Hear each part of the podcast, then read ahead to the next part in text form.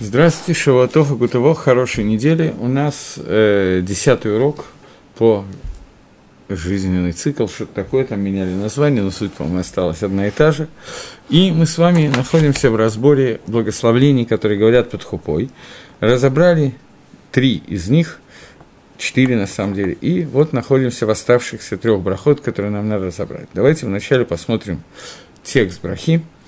И я напоминаю, что обычно это делается, хотя это совершенно не обязательно, что обычно дается эти брохи сказать, э, каждую броху дается кому-то другому, какому-то более важному и менее важному человеку из гостей, но на самом деле по Рамбаму хиюф обязанность этих брахот лежит исключительно на женихе, и то, что это говорит не жених, а кто-то другой, то причина по Рамбаму только одна, что э, жених не всегда умеет сказать броху, что ему было не, не так неудобно, поэтому мы делаем это другим способом, даем кому-то другому, поэтому жених должен все эти брохи между брохами молчать и отвечать вместе со всеми амен, но ни в коем случае, чтобы не было гефсика, перерывом между брахой и брахой. По Рошу это брахот швах, то есть это не брахот амитсу, обязанность лежит на всех присутствующих, не обязательно на женихе, но тем не менее, э, понятно, что между брохами тоже надо молчать и отвечать амен. Мы разобрали в прошлый раз брохи, Благословен ты Всевышний Царь Вселенной, Царь мира, который все создал по своей воле – лихвадо, для своего кого-то, и обсудили, что такое кого-то Всевышнего, что такое почесть Всевышнего, что означает эта фраза, э, присоединиться к Творцу, соединиться с Ним, что это кого-то, для которого создан весь мир, и что свадьба является частью функции, которые мы делаем для того, чтобы соединиться с Творцом ради исполнения митсу при Ирви, и вообще само по себе объединение мужа и жены, это называется Мешкан Катан, маленький храм, который является частью прообраза большого храма, который соединяет небо и землю, и муж и жена, которые Захим, которые достаиваются, между ними находится Шехина, и это приведение божественного присутствия в наш мир, и это та браха, которая мы, мы говорим на то, что посредством этой хупы мы надеемся, что Идгале будет развит, э, как слово «гилу» перевести на русский язык, откроется квот Шамаем, почести Всевышнего, и это браха, о которой мы говорим. Следующая браха, Борухата Ашем Юцера Дагатам, если ты Всевышний Царь нашего мира, который сотворил человека, браха о создании человека, это браха для шутафа, о создании шутафа, того, который является компаньоном службы в творении мира, тот, кто должен доделать этот мир, и свадьба, заключение брака, притягивание шехина в этот мир, это тоже является одним из, как бы, компа- часть компаньонства в творении этого мира, и браха, которой мы говорим, что человек создан по образу и подобию Всевышнего, это в некотором плане продолжение предыдущей брахи, который говорит о том, каким именно образом, что человеку дано возможность быть подобным Творцу в деле творения, доделывания этого мира, и человек создан по образу и подобию Всевышнего, и образ и подобие одно из его выражений – это то, что так же, как Творец обладает свободой выбора и может решить, что делать, так же человек, доделывая этот мир, решает, он будет выполнять мецвод, или он будет жить, как живет большая часть прогрессивного человечества, как то есть, понятно, и он будет являться сотрудником Всевышнего в творении мира, или он будет обычным прожигателем жизни, как является 90 не будем говорить, сколько процентов населения земного шарика. Теперь, после того, как мы благословили эти брахот, мы дошли до тех брахот, которые мы не успели в прошлый раз сказать, и давайте начнем обсуждать последние три брахи. «Сос тасис ватагель хаакара, бекибуц банейга латоха, бесимхо барухата ашем самех цион беванейга». «Сос тасис», «сос» – это слово переводится как «радость», Радуйся и веселись, радуйся и радуйся. В этагель, и выведи в радость очень сильную радость. Га-акара. Акара на иврите слово, которое означает бездетность.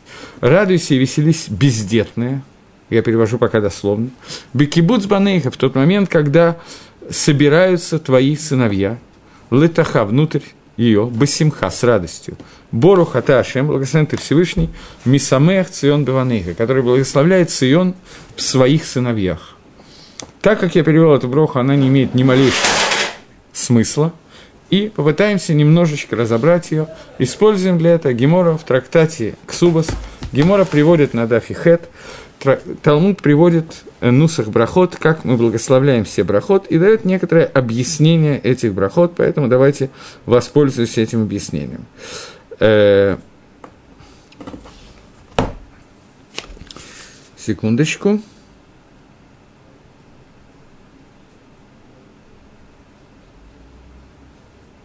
Я не могу найти место. Э, вот оно.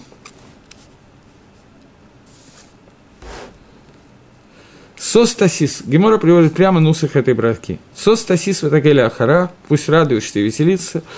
И пусть радуется Акара, бездетная, в тот момент, когда ее дети соберутся внутри нее, благословен Всевышний, который благословляет Сион Баванейха. Раши говорит, э, кто такая עקרה, объясняет Раши. Сейчас надо найти только его. Здесь Гемора сегодня обычно с выделенным Раши, это старенькая Гемора с невыделенным Раши. עקרה, говорит Раши, одно слово – Иерушалаим. שוש תשיש ותגל העקרה, радуйся и веселись, пусть возрадуется עקרה, бездетная – это Иерушалаим. Больше Раши не считает нужным ничего объяснить на эту тему. И более того, вообще больше ни одного слова не говорит на тему этой брахи.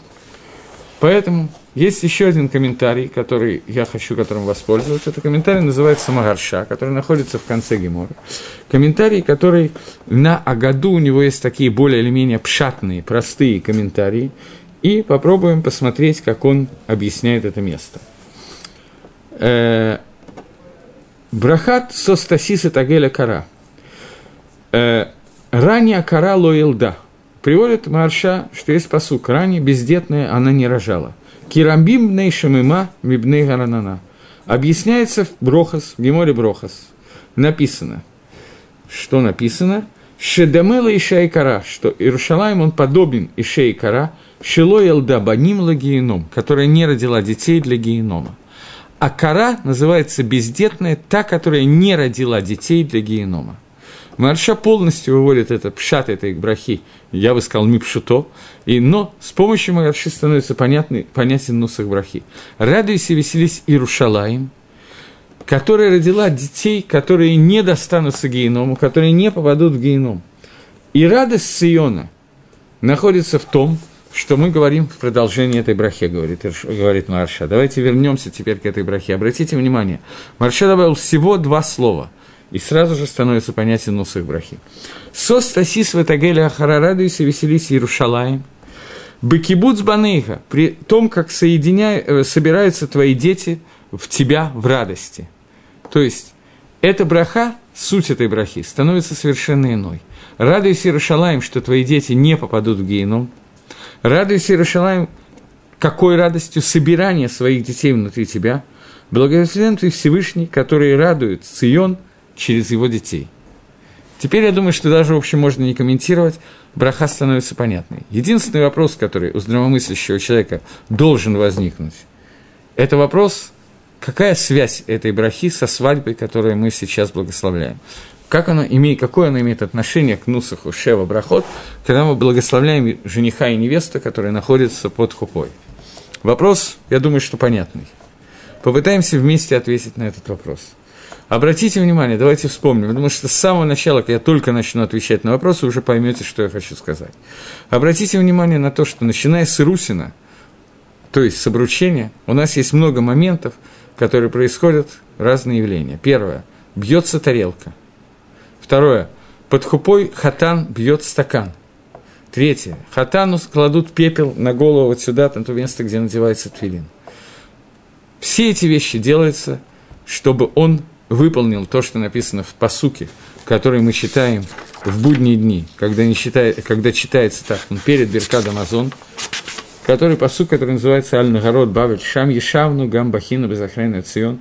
На реках Бавеля мы сидели, и там мы сидели и плакали, вспоминая Цион. Араравим Бетахат Алина Кинратейну на ветви Ивы, наверное, это переводится. Мы повесили наш кинород. В современном языке это скрипка, скорее всего, это арфа. Кишам шалну, шовейну деврейшир. Там от нас, наши пленители потребовали от нас, чтобы мы пели песни. Выталалина симха и сделали им радость и веселье. Ширу лана мишерцион. И сказали нам, пойте песни Циона. Эйх на шир Как мы можем петь песни Всевышнего, алядмат нахер, на чужой земле? И мишкахех Иерушалаем тишках имени. Если я забуду тебя, Иерушалаем, пусть забудет меня моя десница. Титбак лошани лахики, пусть прилепится мой язык к моему небу. Имло эскерену, если я тебя не буду помнить. Имло элейт Иерушалаем или Рош Симхати, если я не поставлю Иерушалаем во главе всей моей радости. Остановимся. То есть, Здесь написано, что во всякой симхе, которая происходит, мы должны ставить во главу угла город Иерушалаем и помнить, переживать по поводу разрушения Иерушалаема. В этой брахе, поскольку это симха, мы уже вспомнили о Иерушалаеме, разбили стакан. В этой брахе, которая происходит сейчас, мы должны вспомнить, что радость наша в, в, в углу этой радости, во главе этой радости, не знаю, как сказать по-русски, должен находиться радость по поводу Иерушалаема. То есть свадьба, которая у нас происходит сейчас, каким-то образом должна привести к радости в Иерушалаеме. Радость Иерушалаема – это радость, когда соберутся в нее ее сыновья, которые сейчас находятся в Галуте. И окончание этой брахи – Борухата Ашем Мисамех Цион Беванейха. Благословен ты Всевышний, который собирает Цион, радует Цион через его детей. То есть, суть этой брахи, следующая браха говорит примерно на ту же самую тему, но мы поговорим о ней отдельно суть этой брахи состоит в том, что мы должны, мы благословляем жениха и невесту, чтобы своей свадьбой они приблизили день, когда приходит Геула в Иерушалаем. Каким образом они могут это при, приблизить, это понятно более или менее. Иши и Ваиша Шизаху, муж и жена, которые достаиваются, между ними пребывает Шехина – и симха, которая должна быть от этой свадьбы, это симха не только того, что два человека нашли друг друга, они поженились, они будут любить друг друга, они будут рождать детей и периодически бить друг, голову друга по если не, под, не понравится друг другу. Основная симха все таки не это. Симха, которая переходит в то, что это симха шельмитсва. Есть такая песня «Митсва гдойла льет бы симха». Есть такая митсва или нет, быть в радости, я не знаю. Песня такая есть. А если такая митсва, я не знаю. Митсва быть в радости. Но то, что я да знаю, что огромная симха – пребывать в митсве. Огромная радость – находиться в митсве. В тот момент, когда мы заключаем брак, мы радуемся тем, что это еще одно событие, которое приводит к тикуну, которое приведет к Геуле и к тому, что в Иерушалаеме окажутся люди, которые будут собраны со всех концов земли, и что такое Иерушалаем? Иерушалаем – это в первую очередь Бейт-Мигдаш. Бейт-Мигдаш – храм. Храм – это то место, где соединяются Минашким, Шамаем, Варец. Соединяются, целуются дословно небеса и земля. Место, где происходит гакрова, присоединение нас ко Всевышнему. Корбан происходит слово «коров», «приближать». Мы приближаемся к Творцу. Свадьба, которая происходит в этом мире, это этап, который приближает нам, нас к строительству Иерушалаема. Поэтому внутри этой свадьбы мы радуемся тем, что эта мицва, которая является, я уже несколько раз это говорил, мигдаш катан, маленьким мигдашем, маленьким храмом, ишва и шазаху, шазаху шехина байнею, муж и жена, которые достоились между ними шехина. И вот мы радуемся тем, что сос тасис ватагеля ахара, что мы приводим этой свадьбой радость в Иерушалаем – это суть этой брахи. Следующая браха очень похожа на эту браху. Давайте ее прочитаем вначале. «Самехти самах раим гаувим, ки самеха и цереха баганедан мекедам, боруха та ашем и самех катан векала». Пусть будет радоваться, радоваться раим и гувим, э, близкие, которых мы любим, пусть будут радовать жениха и невесту. Так, как радовал жениха и невесту – и Цирха, твой создатель бы Ганедан Микедом, находящийся в Ганедан, который был Микедом. То есть, пусть э, у нас есть такая вещь, называется Шушбаним. Шушбаним, дословный перевод, это в общем друзья. То есть, вокруг жениха и невесты находятся их друзья и подруги, которые пришли выполнять миссу, радовать жениху и невесту, выполнять, веселиться, смеяться. И это миссва, которая существует кто первый, кто выполнял эту миссу? Всевышний. Всевышний, который заплетал Хави косы, когда вел ее к Адаму, Всевышний, который плясал, я не знаю, как это сказать, радовал Адама и Хаву, я думаю, что Всевышний умеет радовать Адама и Хава, сумел порадовать больше, чем сегодня мы радуем женихов и невест, но тем не менее, мы должны выполнить это так, так же, как выполнял Всевышний. Непонятно, что не на том же уровне, но так же, как мы видим, что Всевышний радовал Адама и Хаву, так мы с вами должны радоваться, радовать жениха и невесту. И мы говорим Броху, «Самех самах, радуйся и веселитесь, радуйтесь и веселитесь, Раэм и Гувим, Кисамаха и Цирха Баганедан Мекет». Гемора приводит эту броху следующий из брахот и говорит Раши. Одну секунду. Кто такие רעים אהובים, кто такие близкие? Дословный, простой смысл, до Раши. רעים אהובים – это близкие друзья жениха и невесты, которые должны радовать жениха и невесты. Раши говорит, רעים אהובים – חתן וכלה. Это жених и невеста. שהן רעים אהובים זה את זה, которые любят друг друга. То есть, смысл брахи сразу же меняется, и меняется достаточно сильно. Надо переводить. Радуйтесь и веселитесь, жених и невеста так как вас радовал вас Творец בגן עדן. Говорит Раши, בגן עדן מקדם, דכתיב, написано, что Всевышний посадил сад и, э, и оставил там, э, и там он оставил Адама и Хаву. Раши на этом кончается, и там это Ибрахил Фираша – Пируш этой брахи, объяснение Алфираша, что эта браха относится к тому, что мы притягиваем некую радость к жениху и невесте этой брахой и благословляем их на то, чтобы они, которые любят друг друга, между ними находилась радость. Э, Раша, э, Марша Слиха говорит, браха самых тесавах, нит езда, эта браха установлена, аль-симхат хатаним шоасим атаба галут – по поводу радости тех свадеб, которые происходят сегодня в изгнании в Галуте. Шен симха эл э, лифней коль сасон в коль симха. Сейчас неправильно я считаю, очень маленький шрифт, у меня плохая гемора. Что нету радости перед Всевышним, и запрещено человеку сделать так, чтобы его уста были наполнены смехом. То есть до того, как я продолжу дальше, я должен объяснить эту гемору. Есть э, гемора, которая говорит, Омар Ишлакиш, говорит Ишлакиш, запрещено человеку делать так, чтобы его рот был наполнен смехом в этом мире. Почему? Потому что в Елем царя Давида написано, в Ширгамалот, который мы читаем перед трапезой, написано «Аз и мелус хокпину». Тогда, после прихода Машеха, наполнится смехом наши уста. Тогда они наполнятся смехом. Сейчас нам смеяться нельзя – Имеется в виду и малесхок. Нам нельзя, чтобы наши уста были наполнены. Нам можно улыбаться, нам можно... Но нельзя, я не знаю, как лучше сказать. По-русски я могу сказать, на, на другом языке я не могу этого высказать. Нам нельзя ржать, как лошади, вот так вот. Но нам можно улыбаться, нам можно веселиться, но этому веселью есть предел. Имя сына Авраама Ицхака означает «он будет смеяться». Смех не относится к понятию этому миру. Смех относится к тому моменту, когда Шехина придет в этот мир, и когда мы прилеплемся к Акодышбургу. Сегодня, находясь в состоянии галута, что такое галута? Изгнание. Что это значит? Что мы отделены от Творца, у нас нет причины и повода для смеха.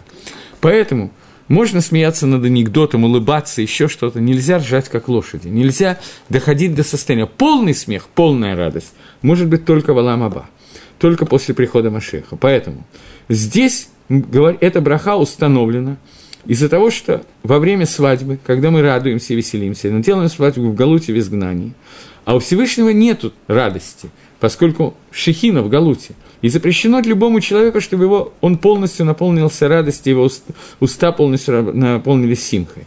И симха, катана и колы, и радость жениха и невесты, э, она будет как бы иметь немножко отношение к следующей брахе, когда мы говорим, что еще услышат в городах Иерушалаема настоящую радость свадеб. Сегодняшняя свадьба – это свадьба не постоянная радость. Э, И поэтому Марша объясняет, что когда будет настоящая радость жениха невесты, вот тогда будут по-настоящему радоваться шишбаним, гости, которые там присутствуют, которые будут веселить жениха и невесту. Так как сама Хага и Цирха Баганедан и Кедом, так как это делал Всевышний, когда это находилось в Ганедане. Ганедан – это место, где Галута не было ну совсем, изгнания не было совсем. Изгнание первое произошло, когда Адам и Решон и Хава были изгнаны из Ганедана. Когда они находились в Ганедане, они находились в непрерывном контакте со Всевышним. И вот тогда эта радость была полной и цельной. Поэтому этой брахой мы благословляем себя, и Хатана, и Калу, и присутствующих, чтобы мы удостоились того, что радость жениха и невесты будет на уровне, которая была в Ганедане. То есть будет на уровне, когда Аз Емел когда по-настоящему мы будем уметь смеяться и будем в состоянии смеяться. Потому что сегодня мы не можем смеяться. Не только нам этого нельзя, но мы технически не в состоянии. Находясь в состоянии галута, не видя настоящей симхи, настоящей радости, а настоящая радость – это соединение с Творцом, мы не можем полностью лисамех, хатана и кала, мы не можем полностью радоваться хатана и кала. Хатан и кала, они тоже не могут быть в состоянии полной радости из-за того же самого галута. Поэтому суть этой брахи – Самых тисамах раевамим, пусть, пусть будут веселиться близкие, которые любят друг друга, либо хатан вахала по Раше, либо присутствующие гости по Магарше, так, как радовал Создатель в Ганедан Микедам Адама и Хаву, когда он их веселил. И вот здесь мы говорим, Борухата Ашем и Самея Хатана Кала. Кто по-настоящему радует жениха и невесту, это Всевышний. Благословен ты Всевышний, который радует жениха и невесту. И последняя браха, которая обычно дают э, благословить кому-то из самых почетных гостей, это браха, которую мы сейчас прочитаем. Одну секундочку.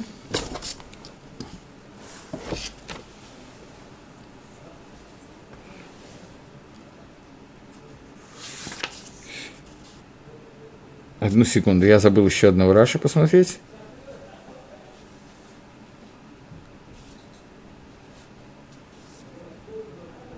То есть Раши заканчивает, что браха, вот эта вот браха, о которой мы еще пока говорим, самых те самых, эта браха заканчивается не иначе, чем следующая браха. Текст следующей брахи заканчивается. ברוך אתה השם משמח חתן עם הכלה. Благословен ты Всевышний, который благословляет חתן с калой. Эта браха заканчивается. ברוך אתה השם משמח חתן וכלה. Жениха и невесту. Говорит Раши. В следующей брахе сказано חתן עם הכלה, с калой вместе. Потому что – Симха первой брахи – это не симха свадьбы, о которой мы говорим, а это браха, это твила, это молитва. Что мы молимся и благословляем, чтобы мы были счастливы и веселые, как э, во все дни жизни. Поэтому мы не можем ее закончить, хотимой закончить ее. Мисей хатан имакала, тот, который радует жениха с невестой, то, потому что это машма Ишбей что? Радость мужа из-за жены. То есть радует, радуется муж из-за жены, жена радует мужа. Но Бора Хашем Самех Эчнегем, но эта браха должна относиться к обоим. Благословен ты Всевышний, который приводит радость к обоим, и к мужу, и к жене. Но в конце... А, и это браха, который, который, которой говорит Раша, мы должны ли Итковен, иметь в виду, что мы притягиваем к ним, благословляем их, э, мизанот, пищей, всем добром материального мира, и тем, что мы благодарим и прославляем Всевышнего, который создал вот это вот понятие свадьбы, соединения мужа и жены через радость и веселье. Поэтому мы должны сказать эту броху вот именно этим нусахом. А следующая браха говорится немножко другим нусахом. И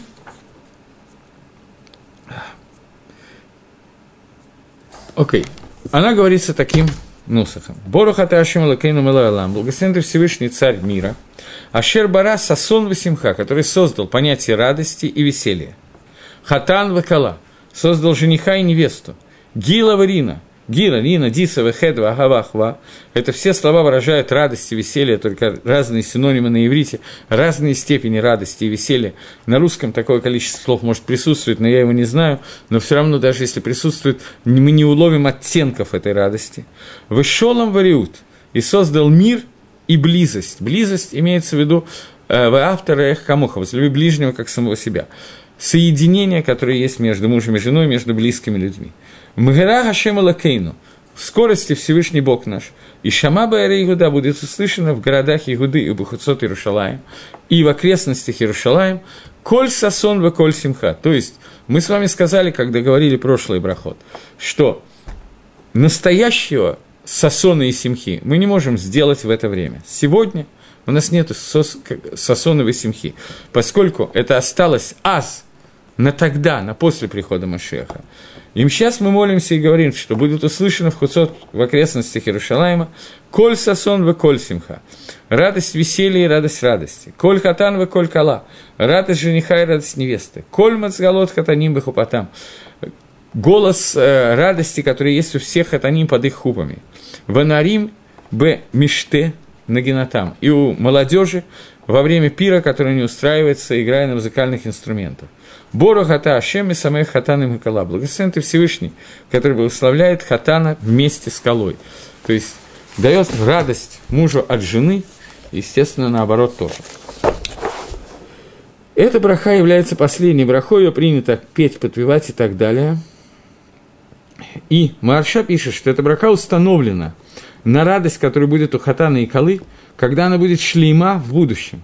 Во время Гиулы, во время, когда будет избавление, которое написано в Ирмиягу, что во время Галута, он сказал, еще во время Галута Ирмияу говорит, что я верну из, верну из городов Игуды и так далее, верну в эти города коль сасон в коль симха, голос радости и голос веселья, вот эти четыре голоса коль хатан в коль кала и так далее.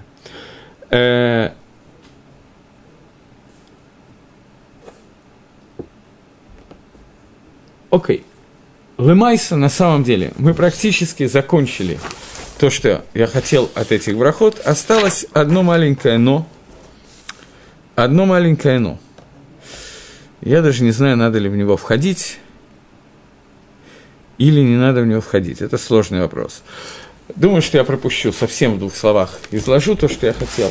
Э, существует махлоки с Гемори, Ксубас и Ирувин. В двух местах Гемора говорит об этом. И от этого зависит количество брахот и немножечко нусах брахот.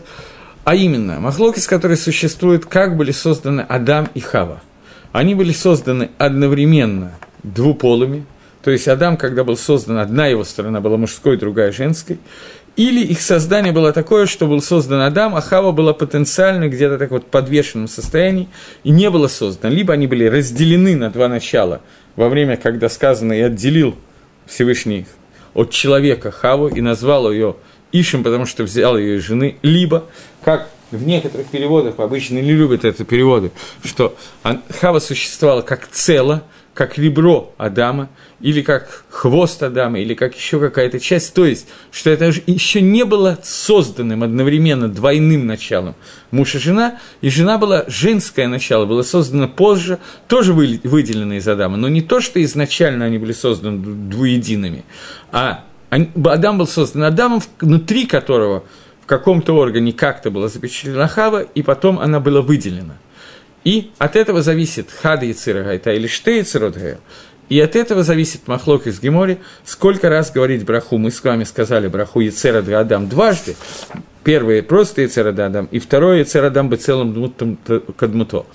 Так вот, в Геморе есть Амора, который говорил эту браху одну, а не две брахи, потому что он считал, что Хада и Цира, что было одно создание, и в дальнейшем Хава была создана отдельно, и поэтому две брахи на Ициру сказать нельзя. Согласно этому комментарию, есть некий махлоки с Раши и Тос, в который мы не будем ходить, но согласно этому комментарию, две брахи, которые я в прошлый раз объяснял, Борохата Ашем Лукейну Мелаалам Ицера Адам и Яцерадам бы целым и так далее, это относится к созданию мужчины и женщины, поэтому нужны две браки Яцерада Адам, одна связана с созданием мужчины, другая с созданием женщины. И по второму мнению, она одна, и мы паским, что Адам и Хава были созданы одновременно двумя, поэтому проход, который мы говорим, Яцерада Адам.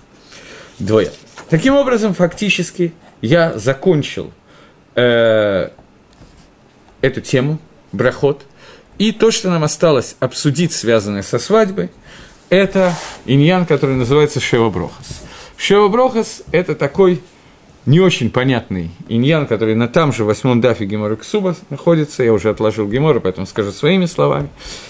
Э, Гемора говорит о том, что семь дней после свадьбы, если, согласно мнению, э, неважно, Гемора пока, э, семь дней после свадьбы, если во время трапез, который устраивает Хатан и Кала, у них находится миньян, 10 мужчин, Хатан, он один из этих 10, то все, 10, все 7 дней, все трапезы, это может быть три трапезы каждый день, нужно благословлять эти брахот, которые мы сейчас говорили, брахот, которые говорятся под хупой.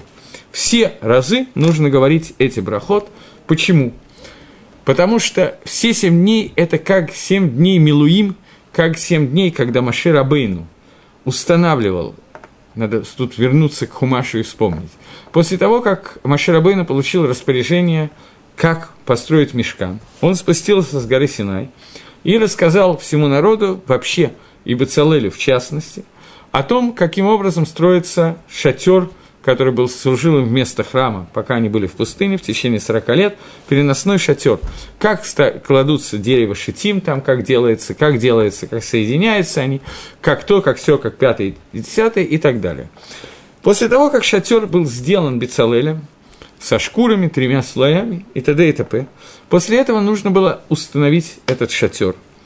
И Машир лично, в количестве один человек, он установил этот шатер, что физически сделать практически невозможно.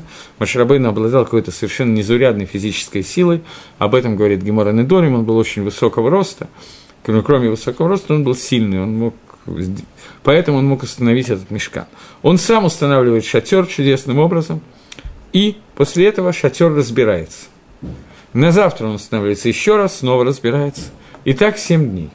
В эти семь дней – когда шатер устанавливался и разбирался, приносились определенные жертвоприношения, которые называются Емей Милуим – дни заполнения, восполнения. И вот это вот заполнение, которое делалось, Маширабейну в, это, в эти дни был Каэн Гадолем и царем одновременно, и первосвященником и царем. И эти дни – это дни подготовки к храмовой службе. Были приведены определенные жертвы, и после того, как эти жертвы были приведены, то шатер был собран и уже остался на восьмой день – и закончились семь дней Милуим. Подобны этим семи дням Милуим семь дней после свадьбы. Только не надо каждый раз разводиться и сводиться, это шутка юмора. Имеется в виду, что семь дней Милуим нужны для того, чтобы восполнить и привести.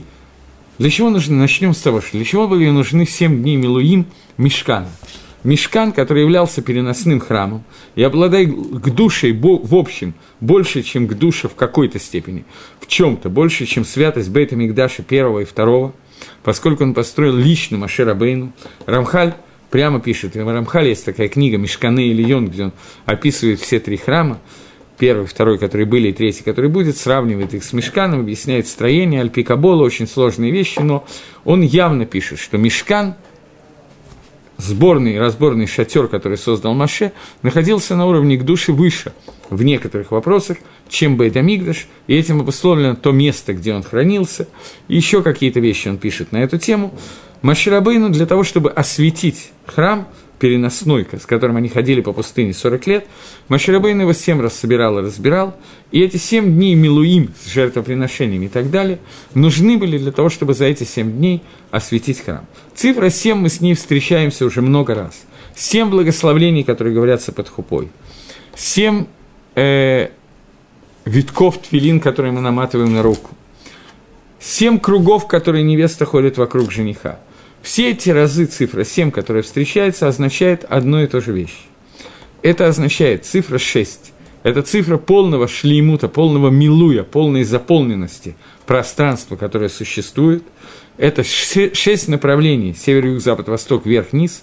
И семь – это седьмая центральная точка, к которой возвращаются все шесть направлений. Они заходят в разные стороны, а потом все вместе входят в эту точку, которая называется «один», из которой растет Шма Исроэль Хашем Эхат, слушай Израиль Всевышний Наброк, он и один и един. И это точка Шаббат. Шаббат происходит от слова лашуф, возвращаться, так сказано в Зогаре еще во многих книгах. И к шаббату все возвращается в эту точку один, в эту единственность и так далее. Для этого нужно пройти через цифру 7, и всякий раз, когда цифра 7 появляется, Маораль объясняет одним и тем же способом, тем способом, который мы сейчас с вами объяснили. Грубо очень, коротко Маораль в нескольких местах это пишет, обычно более длинно. Но суть не меняется, цифра 7 остается полной заполненностью, она происходит от слова шин, бейт, э, айн, шева, совеа, сева – Понятно, что шин и син – это одна и та же буква. Саве – это сытый, наполненный, цельный. То есть цифра 7 – это полная заполненность всего материального мира. Большей цифры в материальном мире быть не может, поэтому все, что выше этого, это уже выходит за границы материального мира, поэтому шмона 8 – это то, что выше этого, на восьмой день был построен – Мешкан 7 дней, все дни материального мира, он освещался, на восьмой день он наконец стал существовать. Это восьмой день, который является заключительным. Поэтому слово «шомен» означает на иврите полный, толстый, шамен толстый. Если сове – это сытый, то шамен – это пересытый, перенасыщенный раствор. Так шамен – это шмона, это восемь, который выходит за пределы природы, законов природы, поэтому на восьмой день делается обрезание, на восьмой день полностью был установлен Бейт Мигдаш, Мишкан, вернее, имею в виду, и это суть этих цифр 7 и 8. Так вот, 7 дней Миште, 7 дней пира, которые продолжаются после того, как девушка вышла замуж, а юноша женился, эти семь дней, если присутствует миньян, мы продолжаем говорить эти шева брахос. Шева брахос. Почему? Потому что эти семь дней – это продолжение установки вот этого маленького мешкана. Мешкан не строится за один день. Мешкан должен был строиться семь дней, чтобы все законы природы и все силы природы, и вся природа, вся Тева вошла в это. И Мешкан должен выйти за пределы Тева. То есть, что значит выйти за пределы законов природы? Это означает, что само понятие жертвоприношения – это то, что выходит далеко-далеко за законы понятия природы. Природа говорит себе какие-то очень простые или очень сложные вещи, в зависимости от того, умный человек или глупый. Для меня, например, законы Эйнштейна достаточно сложны. Я, правда, не знаю никого, кому они легки, поэтому замнем для ясности. Но, тем не менее, законы природы закон всемирного притяжения, не знаю, яблоко, которое падает на голову Ньютона. Мы уже выучили, он простой закон. Закон Архимеда, всякое тело вперто вода, там требованием невзгода. Тоже мы, в общем, более или менее понимаем. Мы даже можем понять, как через звезды и созвездия Всевышний влияет на этот мир. Тева – это вещь, которую, в принципе, можно до какой-то степени понять и постичь. Мешкан – это то, что выводит весь материальный мир, всю природу на уровень выше его – а именно, понятие, простое понятие жертвоприношения. Жертва, корбан, вещь, которая приводит к совершенно непонятным результатам. Человек сделал авейру. Он сделал какой-то, что такое авейра, преступление, бгам, изъян, который он ввел в отношения между Творцом и этим миром. В этих отношениях появился изъян. Я уже много раз говорил, что слово «хет» на иврите означает, Раша переводит, «хисарон», Э, в истории, когда Батшева обращается к Давиду Мелаху перед смертью Давида и спрашивает Давида, кто будет царствовать? Реши, ты царь, ты должен назначить себе преемника. Потому что ты мне говорил, что царство будет Шламо, а вот сейчас другой человек, другой твой сын претендует на царствование, и получится, что я и мой сын Шламо будут хатаим. Дословно будут согрешившими. Раши объясняет, согрешившими חטאים – это חסרים – у нас будет изъян, у нас будет недостаток. Получится, что мы со Шломо не сделаем то, для чего мы были созданы. И будет חיסרון, изъян в этом мире. Таким образом, слово «грех» Раши переводит как слово «изъян». Наша авейра вводит какой-то פגם, какой-то изъян в этот мир. После этого Тора говорит, принеси жертву, и эта авейра будет смазана, она будет убрана. Твоя чува вместо, вместе с твоим жертвоприношением ликвидирует тот гам, тот изъян, тот хисарон, который ты сделал. Этот корбан, эта жертва называется корбан хатас. Жертвоприношение хатас. И совершенно непонятно, как то, что я зарезал, какого-то козла зарезал в храме, барана, быка, голубя, не имеет никакого значения. Как вот этот вот факт зарезания и крапления кровью может стереть тот бгам, тот изъян, который произошел. В самом названии жертвы за заложен ответ на этот вопрос. Корбан происходит слово ликарев приближать.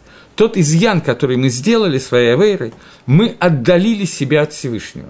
Корбан приближает нас обратно. Но происходит это лымалами дерихатева. Оно выше, чем законы природы. Поэтому Мешкан ставился семь дней, включая все, всю законы, все законы природы, и установленный на восьмой день после Шева и Мимилуим, это то, что дает возможность через этот мешкан выйти за пределы закона природы. Через наши мицвод, через наши карбонот, через зажигание миноры и так далее. Окей. Это ну куда более или менее понятно? Теперь вернемся к тому, с чего мы начали. Как мы теперь можем понять, что семь дней Шева Брохас, каким образом они связаны с Имей Милуим, с днями установления мешкана и связан ли вообще. И какое вообще это имеет отношение, что семь дней, когда у нас собирается миньян за столом, и мы кушали хлеб, мы должны сказать вот эти вот брахот, которые мы так подробно и неплохо разобрали. Какая связь между этими брахот и этими семи днями? Ответ, я думаю, что вы уже видите. Направление ответа должно бросаться в глаза. Обычно, когда делается предисловие, то этого предисловия хватает для того, чтобы уже увидеть, в какую сторону подует ветер. Мешкан – это храм, то, что соединяет небеса и землю. Семья – это мешкан катан, то, что в небольшом размере притягивает к нам шехину и делает так, чтобы между мужем и женой, которые достоились этого, между ними находилась шехина. Таким образом, нахождение шехина в этом мире – это вещь, которая антитева, антиприрода. По законам природы Всевышний где-то там, а я где-то здесь. Как он может понятно, о чем идет речь. Как он может оказаться в столь низком и непонятной... Понятно, в общем, я не хочу дальше говорить. Но мы говорим о том, что любая митсва, в том числе, особенно соединение мужа и жены, бэкдуша бетагара в святости, с целью построить вот этот мешкан-катан, это вещь, которая выходит за пределы законов природы и поэтому приближает к нам шахину. Давайте попытаемся понять, что это значит. Что значит, что совместная жизнь мужа и жены, мужа и жены вместе, она выходит за пределы законов природы? Я думаю, что, опять же, наверняка вы слышали что-то на эту тему, поэтому я буду краток относительно. Э, существует понятие, которое называется качество, медот человека, меры человека. Качество человека, по-простому, по-русски будем говорить, характер человека. Качество человека, они включают в себя в первую очередь такую вещь, которая называется эгоизм. Вы, может быть, не знаете, что это такое близко, но, наверное, слышали про кого-то, кого называют эгоистом. Ни в коем случае не про себя, я понимаю. Но, тем не менее, есть люди, которые эгоистичны. Если перевести это на нормальный русский язык, то все стопроцентных населения земного шара, они эгоисты. Мы эгоисты. Поэтому, когда два человека образуют семью и начинают жить вместе, то они с самого начала входят в некое противоречие между собой. Он хочет одного, она хочет другого. Понятно. Это можно привести тысячи примеров на эту тему, и все они абсолютно не имеют никакого смысла, никому не нужны, потому что любой здравомыслящий человек понимает, что, о чем идет речь. Что любой человек понимает, что каждый раз, когда муж хочет одного, а она другого, то возникает ситуация конфликта, которая заключается только в одном – в эгоизме. Причем эта ситуация может заключаться на самых разных уровнях. Это может заключаться на уровне, мне даже не придумать, возьмем самый глупый пример, который может прийти в голову. Она хочет геркулесовую кашу, он манную. Дай бог, чтобы этим ограничивались все семейные конфликты. И теперь, что же теперь делать в этой ситуации? Она говорит, что я буду варить эту кашу. Нет, он говорит, ты будешь варить эту кашу. А иначе в морду. Она ему сковородкой, он ей кулаком и так далее. Я привожу специально самый глупый пример. Это может быть пример значительно более серьезный. Это пример в том, что он хочет, чтобы она сидела дома и следила за детьми, и вела домашнее хозяйство, потому что он считает, что он прилично зарабатывает, этого хватает. А она хочет выходить на работу не потому, что ей нужны деньги или самостоятельность, а потому что ей обрыгло сидеть дома. И, соответственно, ей хочется чем-то заниматься помимо пеленок и мытья пола. И он говорит, нет, ты будешь мыть пол, она говорит, нет, я буду работать. И результат тот же самый. И это может быть на очень духовном аспекте – на самых разных вариантах. Поверьте мне, я встречал самые разные семьи. Я встречал семьи, где жена хочет, чтобы муж целый день учил Тору, а она будет работать и зарабатывать деньги – а он не хочет или не может, я в скобках говорю, целый день учить Тору по тем или иным причинам, не созрел до этого, просто дурак, просто недостаточно умный, просто потому, что он не может столько сидеть, просто потому, что он не понимает важности этого и так далее. Она работает праведницей и разрушает свою семейную жизнь, он работает в ее глазах хорошо, в его глазах все наоборот, и оба правы на сто процентов. И могут быть обратные варианты – что он хочет стать Аврехом, учить Тору и так далее, а она считает, что она выходила замуж за совершенно другое существо, и она хочет т-т-т-т и так далее. И то, и другое, и третье, и четвертое. Ноги всегда растут из одного места. Место это называется эгоизм. И человек эгоистичен по своей природе, и он, и она. Он хочет одного, а она другое, и этого не может быть иначе. Хотя бы по одной простой причине. Он мужчина, а она женщина. Поэтому женщины и мужчины всегда хотят чего-то разного. Тем не менее, Всевышний делает так, что мы восполняем друг друга, и несмотря на то, что мы один из нас минус, другой из нас плюс, то оказывается, что плюс и минус притягивают, а минус и минус отталкивают, или плюс и плюс. И что это именно то, для чего это создано. И вот здесь возникает ситуация, которая происходит лымалами Дерих этого. Альпи Дерих Тева по законам природы. Два человека не могут находиться вместе и находиться в постоянном антагонизме, потому что каждый из них эгоист. Суть того, что называется лемалами дерегатева, выше законов природы, это и есть построение мешкана, когда человек и он, и она в идеальном случае понимают, что каждый из нас должен подстроить себя под другого, ливатер уступить другому. И здесь появляется нарушение законов природы. Человек, который по законам природы должен не уступать, а цепляться за свое «я», он выходит за пределы законов природы, за пределы своих качеств. И это происходит сознательно или бессознательно. В лучшем случае сознательно, в далеко не худшем бессознательно, когда они оба хотят уступить друг другу, потому что они видят, что кроме меня оказывается в мире есть еще один человек, и надо считаться с этим человеком, и надо жить нормально. Это есть, когда мы сами по себе разрушаем, разламываем, отменяем свои качества для того, чтобы подстроить себя под другого, это и есть мешкан катан, это и есть маленький бейтмигдаш. Это и есть тот маленький дом, который находится выше законов природы. И строят его сами люди. Для того, чтобы дойти до этого, человеку нужно много-много-много брахот, много благословений. Поэтому Хазаль установили, наши мудрецы установили, что все семь дней, которые Кенегет, тех семи дней Милуим, которые существовали в Мешкане, семь дней, когда муж и жена – радуют и веселят друг друга, по-простому привыкают друг к другу, потому что это два совершенно разных человека, вдруг оказавшиеся заперты в одной клетке. Им надо привыкнуть друг к другу, понять друг друга, научиться слышать другого человека. И вот когда они собираются вместе, то понятно, что одна из вещей, которые способствуют этому, это радость, веселье, хорошее расположение духа и так далее. Поэтому они едят, пьют, в том числе пьют вино, которое для этого, в общем, и создано, для того, чтобы помочь людям. Так вот, в этой ситуации, когда это происходит, Хазаль установили, что 10 евреев, которые находятся рядом, благословляет их. Это Бирхас Швах, который притягивает влияние Творца для того, чтобы эта семья вышла в состояние, которое лымало, которое выше законов природы. Для того, чтобы это пояснить, я расскажу такую вот известную историю, известную дрошу, которая существует, но тем не менее, если кто-то ее знает, то извините.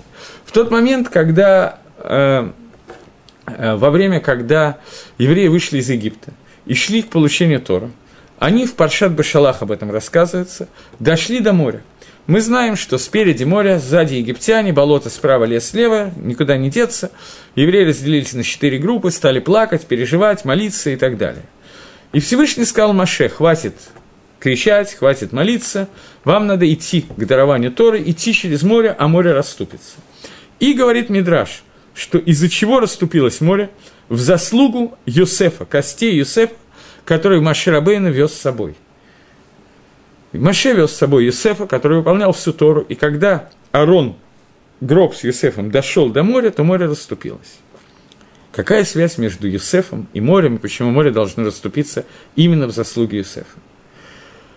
Говорит Мидраш такую вещь, что море ответило Всевышнему Маше – Маше, ты газер, ты повелеваешь, чтобы я расступилась.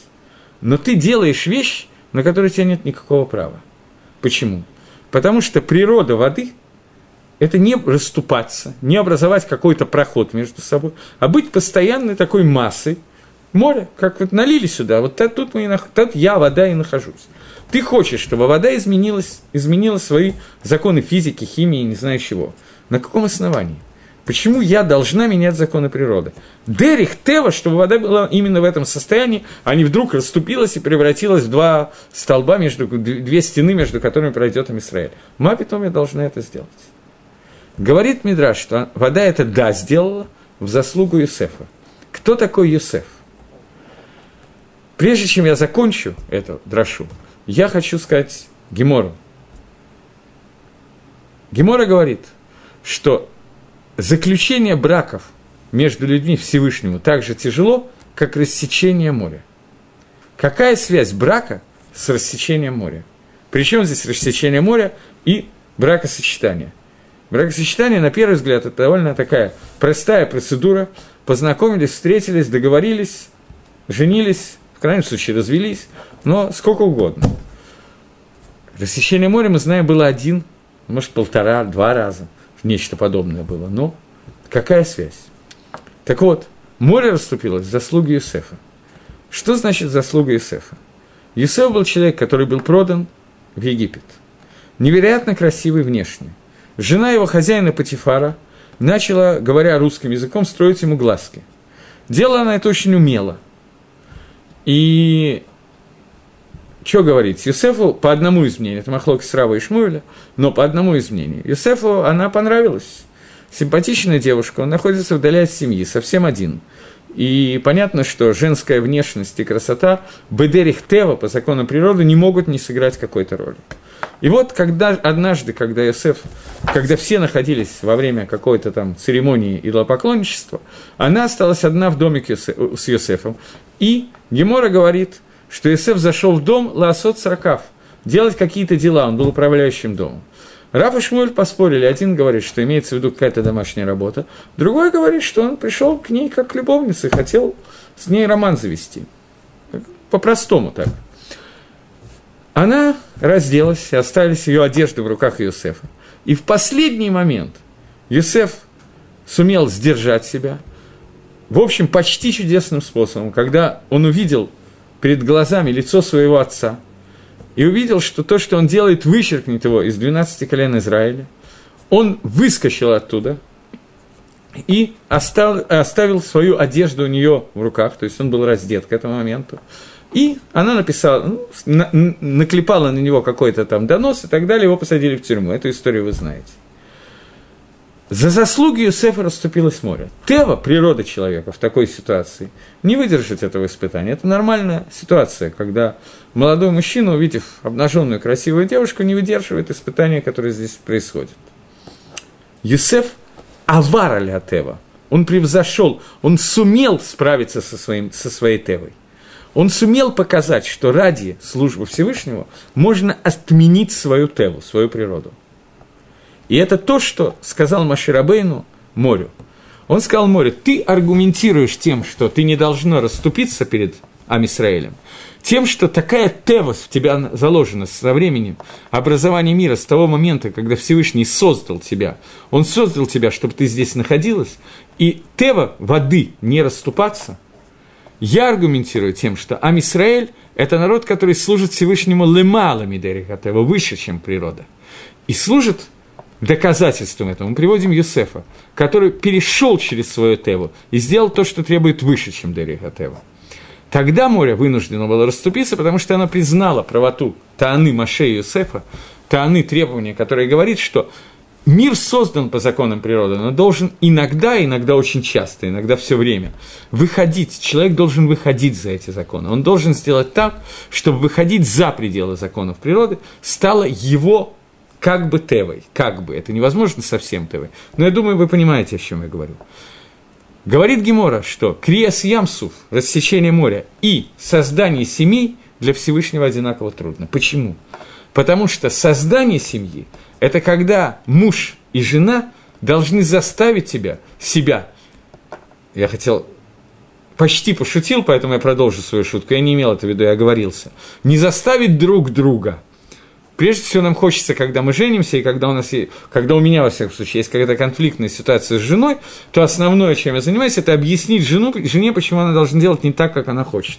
Иногда я даже преуспеваю в этом, но это не то, что требуется от нас – от нас требуется во время семейного конфликта, во время всей жизни конфликт не нужен, нужна вся жизнь. От нас требуется перейти через то, от чего от меня требуют законы природы. Законы природы мне объясняют всегда, что я – это я, и я должен делать и хочу делать то, что я хочу. Икор семейной жизни – это перейти за законы природы. Когда я хочу делать то, что хочет моя жена. Когда моя жена хочет делать то, что хочу я – когда мы подчиняем свою теву кому-то другому. Это переход за пределы тевы, за пределы природы. И вот это то, что произошло во время Крес Ямсов, когда Всевышний приказал морю расступиться, и Маше пророчестве сказал, что так же, как Юсеф перешел через свою теву, так же вода должна перейти свою теву. И это так же трудно Всевышнему, как заключение браков.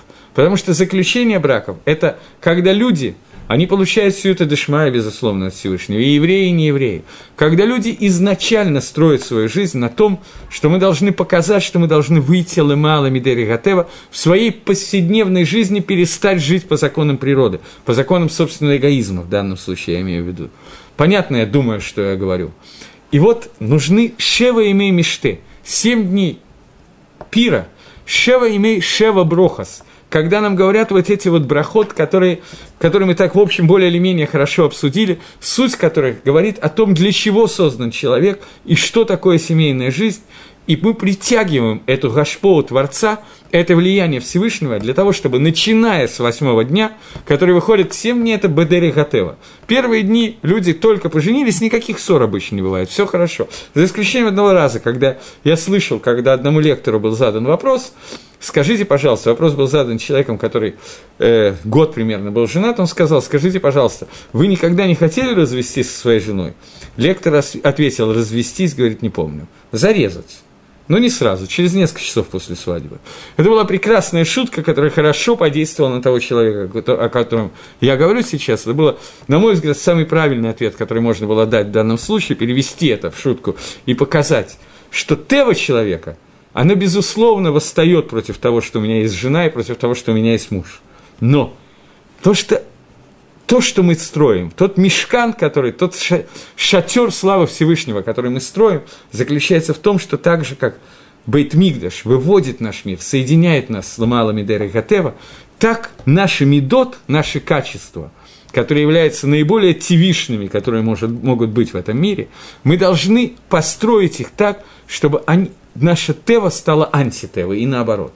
Чтобы мы научились видеть, что кроме нас есть кто-то другой в этом мире. Научившись вы видеть это и выполняя митсу, вы агавталареха камоха, возлюби ближнего как самого себя, которая в первую очередь, конечно, имеется в виду жена и муж, в первую очередь, потому что он наиболее ближний. Раим Агувим, говорит Браха, пусть радуются наши близкие, и Марша пишет, кто такие наши близкие, а не Марша Раша, пишет, Раим Агувим – это муж и жена, Хатан и Кала, которые теперь станут близкими друг к другу. Пусть они радуются так, как нас, рад, как нас радовал Творец Баганедан Микедом. И это браха, которая означает, та степень радости, которая означает, что Всевышний Адама и Хава вывел за пределы законов природы, и нас тоже выводят за пределы закона природы.